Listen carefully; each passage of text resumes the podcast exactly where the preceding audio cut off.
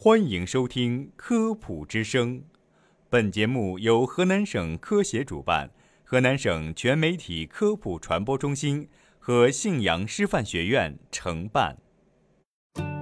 分享健康小常识，倡导科学新生活，《科普之声》健康导航，带你快乐生活每一天。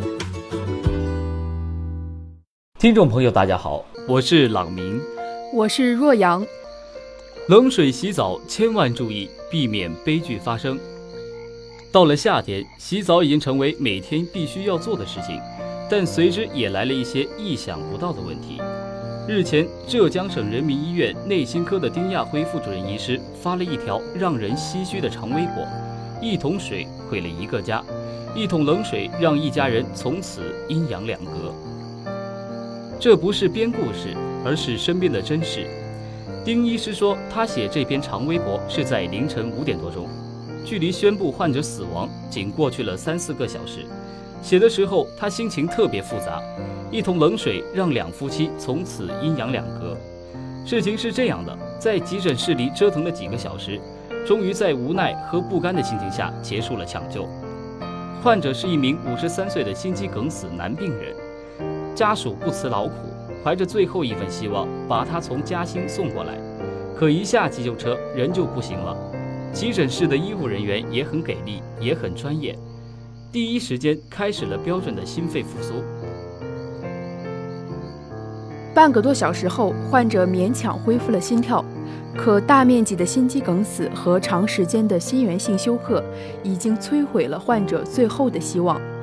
医护人员付出的努力，最终还是化为泡影。在大剂量的强心和升压支持下，患者还是因抢救无效去了。这场悲剧的开始，只是四十小时前的一桶冷水，一桶想用来消暑的冷水。在患者将这桶冷水浇到自己身上之前，他是一个被旁人认为身体棒的可以打死老虎的人。可浇完冷水后，他就开始出现了持续性的胸闷。一开始，他以为自己只是中暑了。就一直熬着没去医院。几个小时后，他发觉情况越来越糟，还出现了胸痛，立即赶到当地医院看，结果发现居然是大面积的心肌梗死。当地医院也很专业，赶紧给他做了介入，用支架开通了完全堵塞的前降支，但他的情况仍在一点点的变差，血压开始支撑不住，胸闷再次加重，身体内的环境也逐渐崩溃。最终在到达省医院的那一刻，他的心脏彻底停工了。因此，希望大家能从这个悲伤的故事中吸取教训，避免骤冷刺激，减少发生心脑血管疾病的风险。悲剧的起因是这样的：炎热的天气让患者觉得浑身难受，他光着膀子却打了一桶水从头上浇了下来，瞬间感到凉快了不少。但没多久，他就出现了胸闷、出虚汗。三小时后，心肌出现了大面积梗死，血压也越来越低，心源性休克，心跳呼吸骤停，几次抢救，用了大剂量的强心剂和升压药，还是遗憾地离开了人世。类似的悲剧案例并不少。二零一三年夏季，沈阳四十岁男子老周晨跑后洗了一个冷水澡，结果引发心梗，倒在浴室，再也没有抢救过来。二零一二年夏天。北京一名十九岁的年轻小伙洗澡后和同事聊天中突然发生心脏骤停，虽然经过现场同事抢救，短暂恢复了心跳，但最终仍未抢救过来。二零一零年夏天，大连四十岁男子于峰加完班后在宿舍洗冷水澡，造成心脏病突发，猝死身亡。对于这样的案例，医生分析认为。突然的冷刺激不仅仅会造成血管收缩，导致血压升高，有时甚至会导致冠状动脉的严重痉挛、斑块破裂、血栓形成，造成急性心肌梗死，危及生命。这种情况最容易发生在有心脑血管疾病的人身上，因此也希望大家能汲取教训，减少骤冷刺激，避免心脑血管风险。在炎热的夏季。很多人喜欢洗个冷水澡来解暑，为了避免发生这种悲剧，一定要掌握正确的方法，避免发生风险。如果习惯在夏天洗冷水澡，最好遵循渐进的原则。换句话说，就是给身体一个适应冷热变化的时间。洗的时候，先把手脚淋湿，然后用冷水浸湿毛巾擦拭前胸后背，再将冷水淋湿全身。洗完后很快擦干至皮肤发红，自觉爽快，就说明有好的效果。如感到寒战，应缩短淋浴时间或升高水温。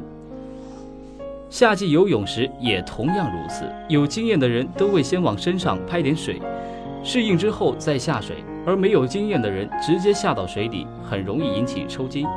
夏天洗澡前，除了慎用凉水外，还有一些情况要注意，比如发生这六种情况时，千万不要洗澡：一、满身大汗时别洗澡。人在出汗时，皮下血管扩张，毛孔放大，血液循环加快。如果这时突然用冷水洗澡，皮下血管会立即收缩，汗毛孔随即关闭，汗腺的分泌也立即停止，身上散热的渠道便堵死了。一旦体内的热量不能继续散发，人便会感到皮肤发热，容易患感冒，严重的更可能导致急性心肌梗死。二、血压低时别洗澡。因为洗澡时水温过高，温度过高的水能使人的血管扩张，低血压的人容易出现脑供血不足，会发生虚脱。三、饮酒过后别洗澡，酒精会抑制肝脏功能活动，阻碍糖原的释放，而洗澡时人体内的葡萄糖消耗就会增多。酒后洗澡，血糖得不到及时补充，容易发生头晕、眼花、全身无力等症状，严重时还可能发生低血糖昏迷。运动过后别洗澡，无论是体力劳动还是脑力劳动后，都要休息片刻再洗澡，否则容易引起心脏、脑部供血不足，甚至发生昏厥。五、发烧时不宜洗澡。当人的体温上升到三十八摄氏度时，身体的热量消耗可增加百分之二十。此时身体是比较虚弱的时候，这个时候洗澡容易发生意外。六，饭后不宜立刻洗澡。